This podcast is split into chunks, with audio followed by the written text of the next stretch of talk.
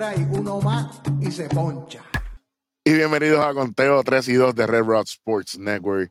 Eh, el tres letras beat, Eric en el rojo. Gracias a los muchachos por haber cubierto eh, la semana pasada eh, lo que estaba sucediendo en las grandes ligas, pero volvemos aquí con un formato un poco más resumido, pendiente a Red Rock Sports Network, que vienen unos cambios adicionales por ahí, más contenido, más información, más análisis para el disfrute de todos ustedes. Así que vamos rápidamente con todo esto. Viste, esta semana se acaba el trade deadline el primero de agosto de 2023. Se cierra la puerta de todos los trades. Eh, equipos que ya bandera blanca, equipos que se pusieron puestos para el problema literalmente. Y, obviamente hay quienes fortalecieron esa, esa, esas debilidades y están preparados para lo que viene ahora, que es agosto y septiembre los últimos dos meses de temporada. Además de que la sala del hospital hay unos pacientes por ahí también. Y venimos de eh, este fin de semana, fuimos a uno de los juegos de los Marlins y los Rangers acá en el Globe Life Field. La pasamos muy bien. Eh, de verdad espectacular, un equipo que tiene muchas ganas de ganar. Bueno, hablando, hablando de todo esto, eh, vamos, vamos para par de cositas que, tenemos esta semana y, quiero comenzar, eh, quiero comenzar con eh, dos nombres bien importantes en el, en el, en el 3 deadline. Y el primero es eh, mm. que pasa a los Rangers, Max Scherzer, los muchachos habían hablado de esto, pero voy a, voy a, ¿verdad? Voy a dar un poquito más de detalle. Y no solamente eso, voy a, a dar los números de su primera apertura con los Vigilantes de Texas, que fue el jueves eh, el jueves 3 de agosto de 2023. Eh, bueno, eh, especificando Bit y, a todos nuestros amigos que se están suscribiendo, que están, son parte de este canal, si está de acuerdo con esto no, pues ya ustedes saben. Eh, Mike Scherzer tiene un contrato de dos años con los Mets de Nueva York de 86.67 millones de dólares y tenía una opción que el jugador podía aceptar para el 2024, que ya lo había eh, lo había hecho, lo había aceptado, que son 43.33 millones de dólares. So, eh, y obviamente eh, están diciendo que él aceptó esto y obviamente si él lo acepta, pues como el equipo que recibe el jugador, pues obviamente tiene que honrar esto. Los Mets de Nueva York, que son un equipo que, que estamos acostumbrados a que hacen los peores negocios en cuestión de economía, eh, añádale otro más, amigos y amigas, porque ahora mismo de todo este reguerete de millones y millones de dólares, de todo esto, los Mets de Nueva York van a, terminar pagándole hasta el final del 2024 el salario de 35 millones. Así que prácticamente los vigilantes, que son los que reciben a Chelsea, van a estar pagando solamente 22.5. 22.5 y 35 los Mets de lo que sobra del contrato, además de todo lo que ya le han pagado. Exactamente. Así que los Mets, excelente, gracias por participar. O sea, que a los Rangers les salió de gratis y venimos a ver. Técnicamente, técnicamente. Y hablando de, salir de gratis, el, jueves eh, Chelsea hace su primera apertura en el Globe Life Field eh, contra el equipo de los Medias Blancas de Chicago, antes de que no quieran a Tim Anderson. Saludos a, a José Ramírez. Este, Chelsea eh, en seis entradas, viste, en su primera apertura, seis entradas, permite siete hits, bastante, bastante hits le conectaron. Tres carreras fueron limpias, dos bases por bola, nueve ponches, la efectividad 4.04, pero logra su décima victoria, 10 y 4 para Max Chelsea, 4.04 de efectividad. ¿Qué sucede? Se encontró con algo que los Mets no tenían, un equipo que produce, un equipo que batea y un equipo que quiere ganar, que tiene el hambre de ganar. Eso es así. Y lo viste, pues en el juego que vieron se demostró. Claro. Y entonces, eh, no solamente esto, eh, en, la primera, en la primera entrada, eh, los Huesos le dieron duro, pero rápidamente en la segunda entrada, uno de los muchachos nuevos, Josh Smith, eh, pone la primera carrera en el, en el pizarrón para los Rangers, la tercera entrada, Dory García con un sencillo impulsador.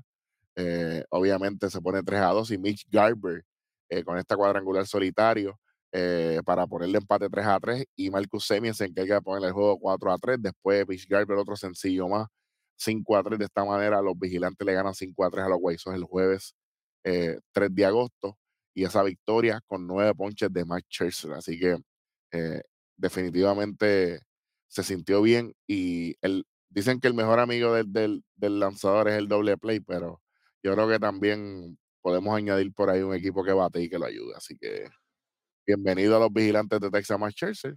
Espero que, te, que estés saludable y que, y que ayudes a la causa de que los vigilantes lleguen a, a los playoffs eh, y que regresen a la Serie Mundial por primera vez eh, en 12 años. La última fue en el 2011. Sí, sí.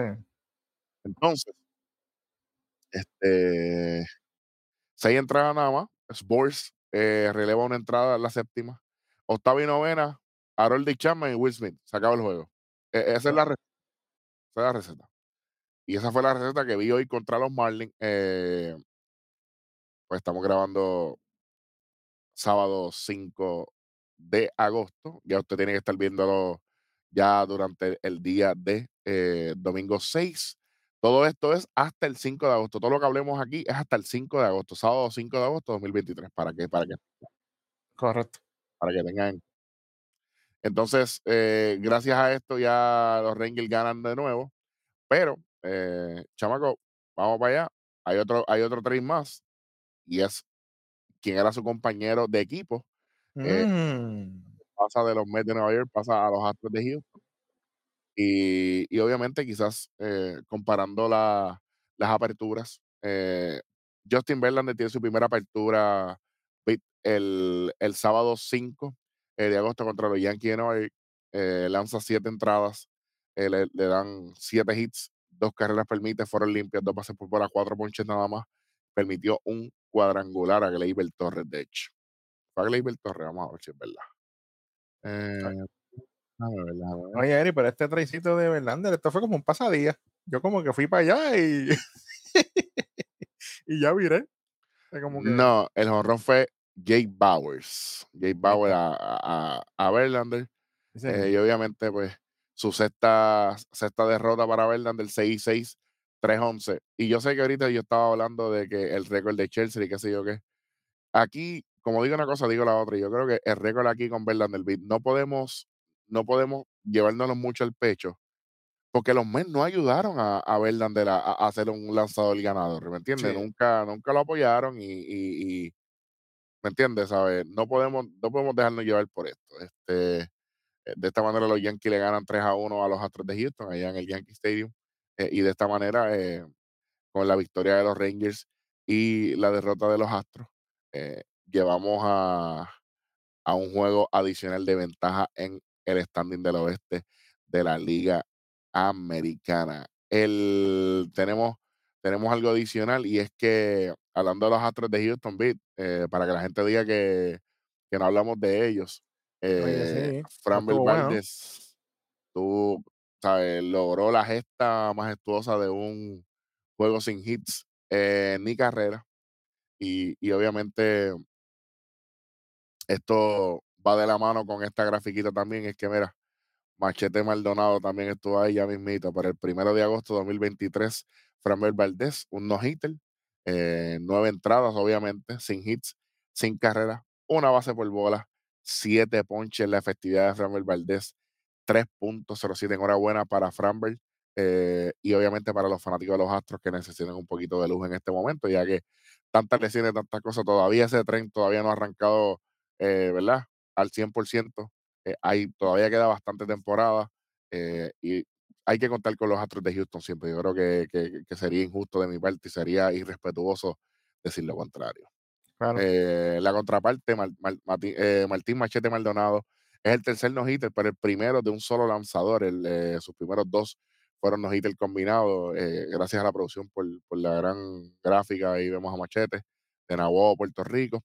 Eh, un no-hitter combinado el 3 de agosto del 2019, un no-hitter combinado el 25 de junio de 2022 y un no-hitter sencillo de Fran Valdés el 1 de agosto de 2023. Enhorabuena, felicidades para Martín Machete Maldonado, que sigue demostrando por qué es uno de los receptores élites de las grandes ligas eh, y está ahí para cumplir una labor, para ser un líder detrás del plato, aunque sabemos que su, ¿verdad? Su, su, su fuerte no es la ofensiva. Y ahora yo pienso que vamos a ver a Verlander caer en, en lo familiar de nuevo, porque ya está acostumbrado a trabajar con machete y él sabe que ella con él. Eso es pisa y corre, como decimos acá. Claro, y además de eso, hay mucha gente que dice, ah, pero quizás este Machete no batea tanto. Ahora mismo los Rangers cogieron a, Austin Hedges. Austin Hedges es un receptor que no batea tampoco. Así que las necesidades de cada equipo son bien individuales. Así que no, yo creo que no podemos encajonarlo con A. Cuidado. Eh, ah, no, este cambio es malo, este cambio es bueno. No, no. Este cambio ayuda a, las necesidades del equipo, así pues entonces es un cambio positivo. Que a usted no le guste, perfecto, no hay problema con eso. Pero los resultados son los que dicen si el cambio funciona o no. Obviamente, a final de la temporada atendemos eh, todo esto. Bueno, eh, tenemos algo, tenemos algo bien importante. Vamos, esta semana los líderes de, de, las ligas siguen siendo Baltimore en el este de, de la liga americana. Obviamente con los standings ya mismo, pero es que en los últimos 10 Baltimore tiene 7 y 3, llevan 3 en línea. Eh, los mellizos de Minnesota 4 y 6 en los últimos 10, pero los últimos, en los últimos 3 también han sido victorias, llevan 3 en línea. Los vigilantes de Texas eh, tienen 6 y 4 en los últimos 10, pero llevan 5 victorias en línea hasta el sábado 5 eh, de agosto. los Bravos de Atlanta tienen 6 y 4, perdieron uno eh, el, sábado 5 de agosto, así que eh, ese es su streak hasta ahora. Los cerveceros de Milwaukee, 4 y 6, pero acaban de ganar uno el sábado, así que ese es el streak que tienen hasta ahora. Y los Dodgers tienen 63 y 46 de récord, pero 6 y 4 en los últimos 10 y perdieron uno el sábado 5. Bueno, ahora vamos para, vamos para los standings como tal. Míralos aquí. En el este de la Liga Americana, 6-9-42, los Orioles de Baltimore. A tres juegos están los, los Tampa Bay Rays con 67-46 a tres juegos. A siete y medio está los Blue Jays de Toronto con 62 y 50. A 11 están los Yankees de Nueva York con 58 y 53. Y a 11 y medio están los Medias Rojas de Boston con 57 y 53 en el, en el centro de la Liga Americana. Tenemos los Mellizos de Minnesota 58 y 54, 3 y medio. Está Cleveland Guardian acompañado de, de José Tyson Ramírez, 54 y 57. Eh, los Tigres de Detroit, 49 y 61 a 8 juegos y siguen jugando muy bien. Le acaban de ganar a Tampa 4 eh, a 2 el sábado 5, una gran victoria y una terrible derrota para Tampa. Eh, a 14 está los Chicago White Sox, 44 y 68. y un knockout de parte de José Ramírez. 14, a 14 juegos y a 22 está los Kansas City Royals con 36 y 76 y siguen bajando en el oeste. Los vigilantes de Texas, como bien dije, están de líderes 65 y 46. A dos y medio están los Astros de Houston con 63 y 49. A 6 están los Marineros de Seattle 59 y 52. A 9 y medio están los Angels jugando para 500. Los Angels, yo creo, yo, yo creo que ese barco se está hundiendo, ¿sabes? Sí. No, yo creo que aquí no hay nada. Y obviamente a 34 están los Atléticos de Oakland con 31 y 80. Entonces, vamos a hacer algo nuevo aquí. Y es que ya, hay que empezar a hablar de esto. Mira lo que tenemos aquí. Y es el wild card de la Liga Americana. Tenemos en amarillo, tenemos tres líderes que ya los dijimos en, en, sus divisiones. Pero ahora mismo los primeros tres equipos de esa lista en blanco son los tres equipos que si se acaba la temporada hoy, sábado 5 de agosto de 2023, fueran los clasificados para, eh, obviamente, ir para, para la postemporada como equipo wild card. Así que ahí vemos eh, Tampa eh, tiene un más cuatro y medio, eh, Houston más uno. Obviamente Toronto está ahí en, el borde. Y, obviamente los que, los que están hacia abajo es la desventaja que tienen en los marineros de Seattle, dos y medio, los Yankees, tres y medio, Boston, cuatro, los Angels, seis, los Guardians, siete y medio, Detroit, 12, Chicago White Sox, 18, Kansas City, 26, y los Atléticos fuera de contención, por supuesto, a 30 y medio. Entonces, vamos con el este de la Liga Nacional, los standings regulares. Eh, los Bravos de Atlanta ya tienen 70 y 38 eh, como los máximos líderes del béisbol. Eh, a 11 y medio están los Philadelphia Phillies con 60 y 51. A 14 están los Miami Marlins que acaban de recibir una derrota de parte de los vigilantes, 58 y 54 a, 21 están los Mets de Nueva York con 50 y 60 y a 23 y medio, 48 y 63 los Washington Nationals. Oye, los Mets están a punto de, llegar al último lugar ahí. Yo no sé si, bueno. Al, son que vienen los Nationals no se pueden dormir. bueno, cuidadito, cuidadito. Veremos. En el centro, los cerveceros están cogiendo fuerza, 60 y 52, están a uno y medio los rojos, 59 y 54, a dos y medio están los Chicago Cubs que están teniendo una gran, pero que gran eh, corrida ahora mismo. Vamos a ver hasta dónde llega. Cody Bellinger se queda en los cachorros. Eh, así que vamos a ver qué es lo que trae el barco. 57-54 eh, los Cops, a dos y medio. A 10 están los Piratas con 49 y 61. Y los Cardenales de San Luis, 49 y 63, están a 11. Este, este, equipo va para atrás. O sea, no, no está más lejos porque no hay más equipos aquí. Entonces, Los Ángeles Dodgers, 63 y 46 a 3 Miren quién está segundo, los gigantes de San Francisco, lo dijimos aquí en programas anteriores, con 61.50, 7 y medio. Si están corriendo para atrás peligrosamente los Diamondbacks, con 57 y 55 a 9 están los padres de San Diego. No se duerma con los padres, que por ahí vienen 55 y 56 y a 20 y medio creo que fuera de contención ya los Colorados Rockies con 43 y 67. Si lo tenemos en un lado, lo tenemos en el otro. El wildcard de la Liga Nacional. Aquí sí que esto está apretadísimo. Miren, miren estos números, señoras y señores. Atlanta Dodgers y Milwaukee, eh, eh, Atlanta Braves, Los Ángeles Dodgers y los Cerveceros de Milwaukee eh, son los líderes, como bien dije anteriormente. rápidamente, el primer equipo de Wildcard sería los Gigantes de San Francisco, que tienen un más 3. los Phillies tienen un más 2. Los Rojos son los que están even. Y obviamente, mira a los Marlins ahí, este, a todos los fanáticos de los Marlins están a medio jueguito de estar en el baile. Están cerquita, igual que los Cops, que están a un juego los Diamondbacks a uno y medio, los padres de San Diego a tres. Eso está cerradísimo. Ya desde aquí en adelante los metas siete y medio, Piratas ocho y medio, San Luis nueve y medio, National 10 y Colorado 14. Yo creo que e, esa columna de la derecha, yo creo que podemos olvidarnos de ella por ahora. Yo no veo ninguno de estos equipos subiendo. Eh, pero tenemos prácticamente, tenemos siete equipos ahí, San Francisco, Filadelfia, Cincinnati, Miami, Chicago, Arizona y San Diego peleando, porque tienen la oportunidad. Así que una rachita que pueda suceder eh, puede, puede cambiar totalmente y esos líderes, obviamente, exceptuando los, los Bravos de Atlanta, que los veo solidísimos ahora mismo, eh, obviamente, salvo a, su salud y, a que todo permanezca corriendo, eh, ¿verdad? Como está hasta ahora, creo que se mantiene como líderes allá arriba. Así que eso es lo que tenemos hasta ahora. Vamos a hacer algo aquí, y es que eh, está sonando por ahí, está sonando por ahí eh, fuertemente eh, un número, un número, un número grande. Y para los amigos que no sepan, y Bit que quizás no lo sepa, para que aprenda aquí también con nosotros, en los bateadores se habla mucho de dos números. Ah, esto es una temporada de 20-20. Esto es una temporada de 30-30, 40-40. Gente, esos son jonrones, cuadrangulares y bases robadas. Son bien pocos jugadores los que han hecho esta gesta de 40-40.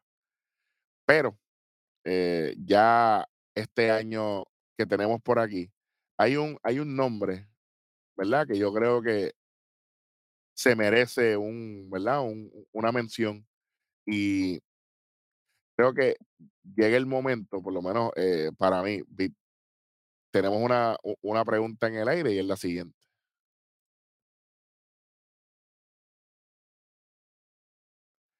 Ronald Acuña Jr. será el primer pelotero con 50 cuadrangulares y 50 bases robadas. Hmm. Tiene muchos argumentos para decir que sí. Hasta el 5 de agosto de 2023. Eh, tiene 52 bases robadas. Así que ya ese primer 50 ya está en la verde. Al lado de acá y cuadrangulares tiene 25, está a la mitad. 5 de agosto. La temporada regular. El último juego de los Bravos de Atlanta, amigos. Lo voy a, lo voy a buscar aquí, ¿verdad? No queremos dar una información incorrecta. Claro. Eh, sería el primero de octubre 2023 y ese juego sería Les voy a decir el equipo y todo con que se van a enfrentar los Bravos, para que, para que lo tengan en contexto. Eh, con los nacionales en el Truist Park, ahí en Atlanta, sería el último juego antes de arrancar para la postemporada. yo sé que tú estás aprendiendo en esto, yo sé que tú estás, ¿verdad? Yo quiero que todos nuestros fanáticos, todos nuestros amigos, la gente que nos ve, la gente que nos escucha, que comenten de esto aquí. Pero, Vic, para ti, Ronald Acuña ya, tiene más de 50 bases robadas. ¿Llegan esos, esos otros 25 cuadrangulares o se queda corto? Es que buscar jonrones no es, no es lo mismo que buscar bases. Eso está difícil. Es, difícil. Obviamente, esto va a estar en su mente y obviamente en su performance. Si él verdaderamente quiere llegar, yo pienso que él lo puede hacer. Pero, pero, pero, está difícil, no es, no es fácil. Meter 25 más no está fácil. 25 prácticamente en menos de 60 juegos. Exacto, que él tiene que verdaderamente querer buscar, buscar esos jorrones. Si él en su mente dice, ah, pues, me conformo con lo que tengo, pues yo pienso que llegaría como a 38 o 39 por ahí. Antes de que se acabe todo. Ok, entonces 50-50 lo ves bastante lejos. 40-40, llega. Ya, ya llegó a las 50, 40 jorrones. ¿Puede llegar? Sí, sí, ahí sí, ahí sí yo digo que sí. A 40 sí. 40-40 entonces. Ahora mismo. Un número increíble para él. Tienen, le quedan 54 juegos a, los, a los Bravos de Atlanta, Sí, 54 juegos para conectar 25 jorrones para ese famoso eh, y soñado 50-50 si tenemos juegos que, que saque dos de momento, ahí, ahí, ahí la cosa aprieta. Yo voy a, decir que me voy a me, voy a arriesgar y decir que Ronald Acuña Jr. va a ser el primer pelotero con 50-50.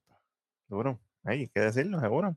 Porque tiene a unos jugadores como Austin Riley, jugadores como Matt Olson, Ozzy Alvis. Hay un montón de gente que está trabajando y produciendo de una manera eh, gigantesca. Y yo creo que Brian Sticker, que es el dirigente ahora mismo de los Bravos de Atlanta, puede acomodar la alineación para que Ronald Acuña esté más protegido y, se convierta en ese, en ese bateador que necesita conseguir esa, ¿verdad? Esa estadística, esos números. Y mucha gente me dirá, ah, Rojo, pero ¿por qué estás hablando de buscar estadísticas? Gente, estoy hablando de buscar estadísticas porque los Bravos ya están primero. Claro. Y si automáticamente Ronald Acuña sigue metiendo estos números acompañados de Olson, Riley, etcétera, etcétera, toda esta gente, Ozzy Albi, Orlando Arcia, toda esta gente, van a seguir ganando. Ya ellos están, ellos, ya ellos están ahora mismo, están, tienen 11 juegos y medio de ventaja. Claro. Así que yo creo que ahora mismo el enfoque de Ronald Acuña, oye, ojo, lo estoy diciendo con mucho respeto al, deporte ¿verdad? y a los fanáticos. Yo creo que el enfoque de Acuña debe ser en tener eh, turnos al bate de calidad, conseguir una bola que él pueda conectar fuertemente.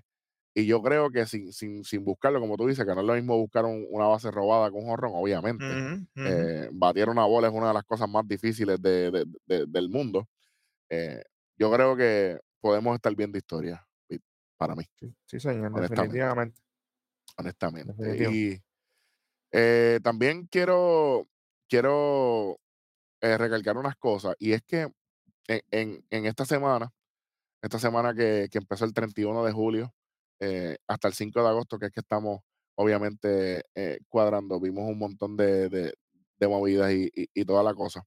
Eh, no vamos a estar dando noticias de los cambios aquí, los cambios para allá, ya todo el mundo sabe eso y, obviamente hay que esperar, ya se está viendo algunos movimientos positivos y otros pues quizás que todavía son, están durmiendo todavía prácticamente. Este, pero creo eh, que estas próximas dos semanas eh, la cosa va a cambiar y también va a llegar un momento en que la temperatura en los Estados Unidos se supone, aparentemente empieza a bajar. Esperemos. Eh, que el calor también es un, es un factor para el rendimiento de todos estos jugadores. y, y, tanto viaje, tanta cosa. Son muchas cosas que se siguen acumulando. Bueno, Giancarlo Stanton de los Yankees de Nueva York el sábado 5, 5 de agosto en un, en un hit de DJ LaMegio para el centrofield. Eh, está en segunda, arranca con el batazo, lo, lo envían para anotar y el tipo iba yogueando. Giancarlo Stanton en los Yankees de Nueva York, si Giancarlo Stanton no está apto para estar en el terreno, no lo tengan ahí. Está siendo, está haciendo una vergüenza para él y para el equipo. Y la fanaticada está hasta el, hasta el tope. No aguantan, no aguantan una más. Un éxodo de fanáticos es mortal. Así que, ¿sabes? Haga lo que tengan que hacer, eh, porque de verdad que estoy ahora hasta los ojos de Dios. Eh, fue bien incómodo, por lo menos para mí, eh, verlo. Este, otra cosita que voy a, tocar antes de arrancar con la sala del hospital, y es que el sábado 5 fui con el superintendente Hueso, capitán Hueso, fuimos para el juego de los Rangers y, los, y los Marlins. Tuvimos la oportunidad de ver a Luis Arrae en persona, a Jay Berger eh, de, los White Sox que llegó a, los Marlins, dio cuadrangular, que lo pudimos ver allí. Eh, obviamente Jazz Chisholm eh, sale de juego, no tenemos más información, en la sala del hospital todavía no tenemos eso, así que probablemente para la semana que viene ya tengamos más, más detalles. Eh, ya que venimos de una semana de estar cubriendo bastante de todo, lucha libre por doquier y, obviamente el béisbol. Y por ahí viene el fútbol, así que bien pendiente a, a, a la 32, que, que va a estar por ahí. Eh, tuvimos la oportunidad de ver a Chapman, a Chapman relevando. Uno estaba entrada y a Will Smith relevando la novena entrada. Este one-two punch, como se le dice en el béisbol, que son octava y novena, e, esto es una potencia. Y tengo la, la corazonada de que los vigilantes de Texas van a ser un equipo bien difícil de, de vencer en, en la postemporada. Y mucha gente dice, ah, pero que la división, la división. Si ellos entran por el Walker, después que ellos estén en el baile, la cosa, la, la cosa está, la cosa pinta bien para, para los de la casa de acá de Globe Life Field. Uh -huh. eh, y estoy contento. Estoy contento con lo que estoy viendo y, y, y, y creo que esto va, eh, esto está empezando porque esto va a mejorar. Claro. Así que estamos bien contentos por eso. Vi a Luis Arrae eh, coger varios turnos al bate, lo vi cogiendo un par de cafetas ahí, se ponchó, pero hey, también dio uno, unos tremendos hits. Ya, o sea, esto es claro. Este hombre es el mejor bateador de la liga. Sí, sí. sí. El fenómeno es Otani, está bien. Claro. Pero Arrae es Arrae. Así que eh, fue, fue espectacular ver esto. Eh, y un equipo de, de, los Rangers de Texas que está despertando eh, ofensivamente y eso es peligroso. De la misma manera en que siguen haciendo, haciendo daño los Orioles de Baltimore para mantenerse en ese primer lugar. Estamos bien contentos por los Orioles. Eh, ¿Qué más nos queda aquí? Eh, ¿Qué más iba a decir? Eh, los vigilantes, papá. ¿Qué me queda? Ah, Estamos cuadrados ya, ¿o te falta algo? Vigilantes, los astros sí, los, los astros están ahí, están baleando, eh, pero lo, los veo bastante bien. A los astros súper bien. Eh, equipo que está decayendo mucho, los, los marineros de Seattle. Están bien callados. Sí, sí, eh, sí, sí, sí, No. Están a seis juegos del primer lugar, pero eh, no. Los veo bien callados. No significa que estén luciendo mal, porque los últimos 10 uh -huh. tienen 8 y 2, pero que están bien callados en que no se ha visto nada como que exuberante. Siguen uh -huh. trabajando. Y los Rangers, eh, los Rangers, los Angels llevan cinco derrotas consecutivas. Se está acabando la temporada en Los Ángeles, ¿sabes? Oye, Eri, te pregunto algo. Ahora que estamos viendo los standings que vimos ahorita, ¿tú ves a los cerveceros más cómodos en primero y, lo, y los Reds ya, ya como que piquearon? ¿Ya no, ya no, ya no dan pena para, volver a subir a primero? ¿O tú crees que haya un resurgir en algún momento otra vez y entran en una racha de esta como la primera vez que tuvieron ocho, ocho juegos corridos y todas estas cosas? Es una buena pregunta. Y es que ahora mismo Cincinnati lleva en los últimos 10 juegos, tienen 3 y 7, pero llevan 5 derrotas al hilo es peligroso, aunque eh, no hay ninguna, no hay ninguna racha eh, grande en el centro de la Liga Nacional. Milwaukee solamente lleva una victoria, igual que los Cubs, igual que los Cardenales de San Luis. Los Piratas llevan también una derrota, así que la única racha ahora mismo prácticamente son ellos. Eh, para que tú entiendas el peso de esta racha negativa de Cincinnati, los que tienen una racha de, de derrotas también de la, de la misma cantidad son los Arizona Diamondbacks. Lo que pasa es que como Arizona está en una división más competitiva, obviamente pues su descenso en el standing pues obviamente va a ser más fuerte. en el centro, pues obviamente, y, y, y, no faltando de respeto a ningún equipo, eso es lo menos que queremos hacer, pero la competencia es menos. Así que el descenso no va a ser tanto. Y contestando tu pregunta, tú dijiste algo bien importante, y es que a principio de la temporada ellos tuvieron una, una buena racha de victorias. Esto puede volver.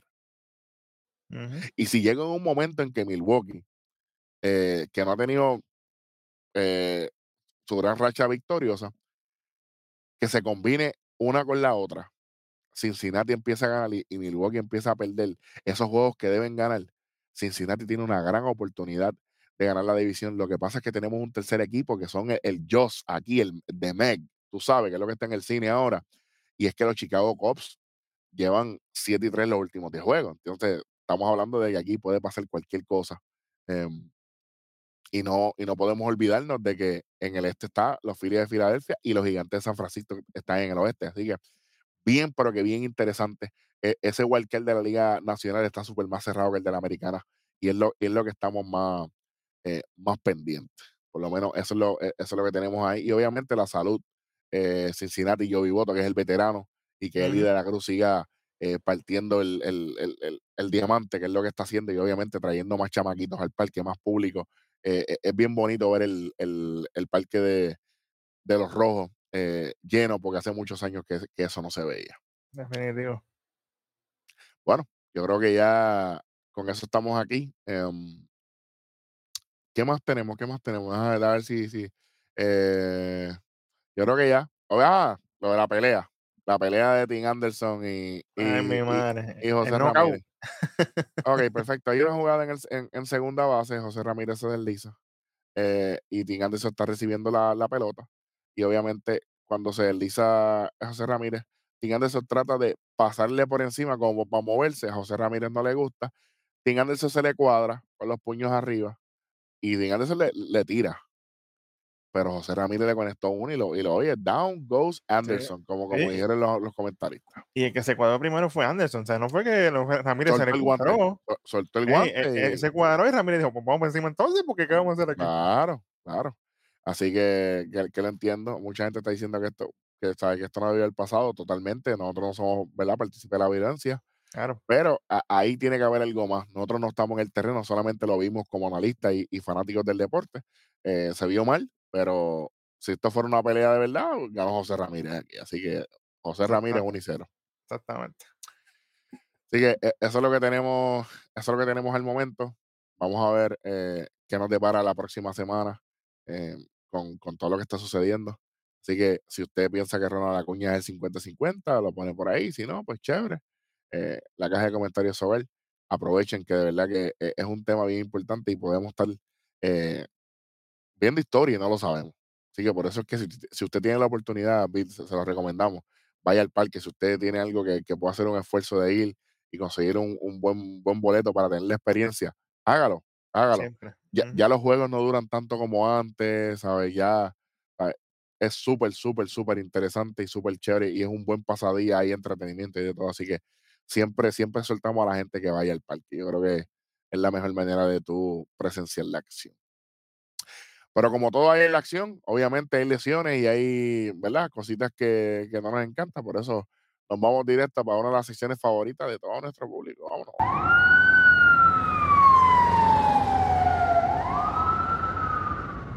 En la sala de un hospital.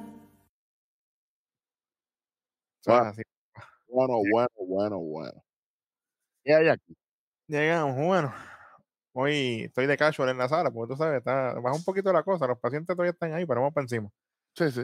San Diego Padres, tenemos nada más y nada menos que Joe Musgrove. Está sufriendo inflamación en la cápsula de su hombro derecho. Estará para mínimo tres semanas. No se espera que, que sea sacado por, completo de la temporada. Dejó saber el dirigente AJ Preller, así que esperemos que Musgrove se mejore y vuelva porque es importante para los padres. Y de aquí vamos para uno que sí duele. Los Tampa Bay Rays con Shane McClanahan fue puesto a la lista de lesionados de 15 días el jueves, luego de que sintiera rigidez en su antebrazo izquierdo en la cuarta entrada del miércoles contra los Yankees de Nueva York. y, equipo... y, quiero que la gente entienda, David. El, hombro de Musgrove es el de lanzar y el antebrazo de McClanahan es el de lanzar. ¿A que Correcto. Sí, señor. Sí, señor. Es su brazo de lanzar. Exactamente. El equipo no dijo exactamente cuál es su lesión, pero están en proceso de recopilar información, así que tenemos que estar pendientes con Shane McClanahan. De aquí nos movemos a Los Ángeles Angels. Tenemos a Shohei Otani, que abandonó el partido contra los Mariners en la cuarta entrada por calambre en su dedo medio en su mano derecha el jueves. Es la tercera vez que Otani le pasa esto desde la pasada semana, así que cuidadito con Otani ahí. Lo venimos diciendo, las infecciones en las uñas, los dedos, la, lastimadores, hay que tener mucho cuidado. Tenemos a Zach, sí señor, tenemos a Zach Nero, fue puesto a la lista de lesionados de 10 días del viernes por inflamación en la espalda baja. Ha estado pasando por esto durante varias semanas. Tenemos aquí a los Ángeles Dodgers a Max Muni. Fue golpeado por una bola el jueves y no completó el juego. Los rayos X volvieron negativos, pero Muni se levantó con dolor y no puede hacer swing, al menos por los primeros dos partidos en los juegos de la serie contra los padres. Uy. Sí, señor. Y aquí tenemos uno, bendito. De los New York Yankees, Anthony Rizzo fue puesto a la lista de lesionados de 10 días el jueves por un post-concussion syndrome. Se cree que esto viene desde el 28 de mayo. Después de varios análisis, se determinó síntomas de deterioro cognitivo. Tenemos aquí a Néstor Cortés. Se espera que sea reactivado el sábado contra los Astros. Y así fue. Y así fue. Y tenemos a en los Cleveland Guardians, a Josh Naylor fue puesto a la lista de lesionados de 10 días el viernes luego de no estar en los pasados juegos por rigidez en su lado derecho casi completo. Así que cuidadito Josh Naylor ahí. Peligroso. Sí, señor. Tenemos los Milwaukee Brewers a Brandon Woodruff. Se espera que salga de la lista de lesionados y juegue el domingo contra los Piratas en Milwaukee. Será su primer juego desde el 7 de abril. Se espera que logre hacer mínimo de 75 a 80 picheos y cerramos la sala con los Chicago Cubs. Tenemos a nuestro pana Marcus Stroman fue puesto a la lista de lesionados de 15 días el miércoles por inflamación en su cadera derecha. Yo sé que la cadera duele, pero por lo menos no es el brazo, que es la herramienta de trabajo. Exactamente. Ahora mismo Brandon Woodruff sí está pautado para lanzar en contra de los Piratas hasta ahora, hasta sin ningún cambio. Eh, así que los juegos que tenemos eh, del domingo 6 de agosto, Beat, para que la gente sepa, los White Sox se enfrentan a, los, a los Cleveland Guardians, los Mets contra los Orioles, tú sabes, los Blue Jays contra los Medias Rojas, los Reales de Kansas City contra los Phillies de Filadelfia, los Astros de Houston contra los Yankees de Nueva York, Urquidy contra Rodón, eso es lo que tenemos en ese juego, los Nacionales mm. contra los Rojos, eh, Tampa contra Detroit, Glasnow contra Manning, Zach Gallen y los Arizona Diamondbacks contra Dallas Keuchel en su primera apertura de el 2023, si, mal no, si, si, no estoy equivocado, vamos a ver si es verdad. Sí, su primera apertura del 2023, Dallas Keuchel. Ahí, está. Hay que estar pendiente de eso la semana, pues, la semana próxima, o quizás los muchachos durante la semana se encarguen de esto. De una manera o de otra, eh, estará en el programa. Brandon Woodruff con los, con los Brewers contra los Piratas y Oviedo los Rockies contra los Cardenales, la, batalla, de, la batalla del sótano, eh, Thompson contra Gomber, y los Bravos contra los Cubs. Eh, aquí, bueno, caliente. Los Marlins contra los Vigilantes en el cierre de la, de la serie. Andrew Haney contra Sandy Alcántara. Por poquito lo cojo. Uy. Los Marineros contra los Angels. Los Gigantes contra los Atléticos. Y el juego de más importante, ¿verdad? El que se va a transmitir por, por, por ESPN, los Dodgers contra los padres. Sí, señor.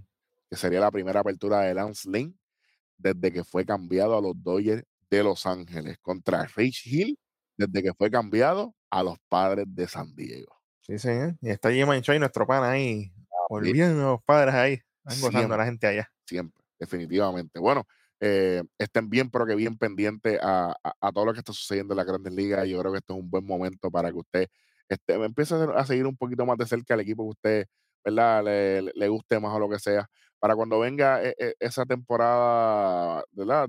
después de la temporada 162, esa postemporada, usted tenga un poquito más de información y si no, para eso estamos nosotros aquí. Por lo menos la sala del hospital siguen, sigue moviéndose, aunque con menos pacientes, pero algunos de esos nombres eh, hacen, un, hacen un daño grandísimo a estos equipos. Eh, así que eh, vamos a ver qué sucede, cuál es el plan B, cuál es la estrategia de todos estos equipos y a, ver qué sucede. A ver si vienen una, si viene una, racha de Cincinnati viene una racha de, los Astros de Houston, viene una, una racha de, del equipo de Tampa que no le está yendo muy bien, que digamos, y lo habíamos hablado anteriormente. El tiempo nos da absolutamente la razón. Yo creo que con eso hemos cubierto prácticamente todo. Esta semana fue algo bien sencillo. No, no pasó nada, nada del otro mundo. Pero eh, seguimos, seguimos pendientes. Ya tenemos el en varios, varios equipos más que en otros. Aunque aquí se cubren los 30 equipos, aquí no, no somos como otros programas que, que, solamente hablan de lo trending, de, de, lo que llama la atención. Aquí vamos a estar hablando de todos los equipos, aunque su equipo, si tu equipo está último, nosotros vamos a, a sacar un ratito para hablar de ellos ya desde la semana próxima vamos con más detalles. Así que, Pete, algo adicional que tengas para el público. Estamos ready, ya la cosa sigue apretando, las tuercas están apretando, Verlander vuelve, ahí muchas cosas. Los otros están contentos, otros están llorando, pero. Bueno. pero ahí, estamos ready. Nunca debió irse de los Astros Justin Verlander, por lo menos para mí. Eh, fue un pasadía, como dije ahorita. Para mí fue un pasadía, como que voy a probar, pero ahí termina volviendo. Ey, como dicen, if it ain't broke, don't fix it.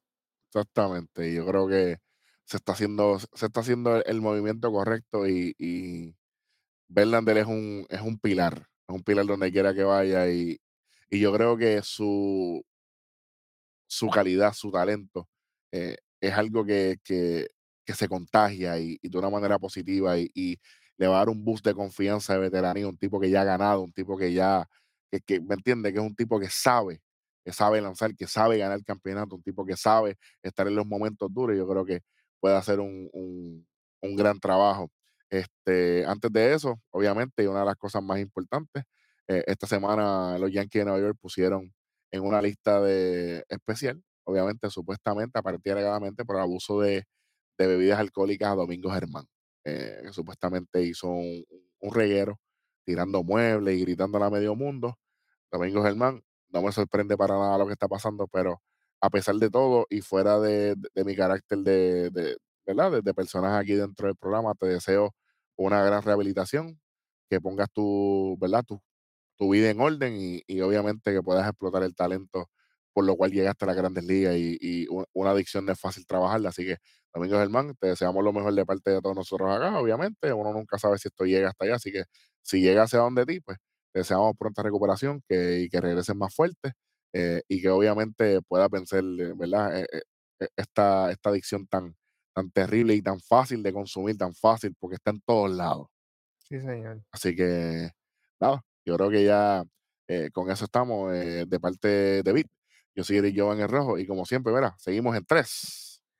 Y dos. Vámonos.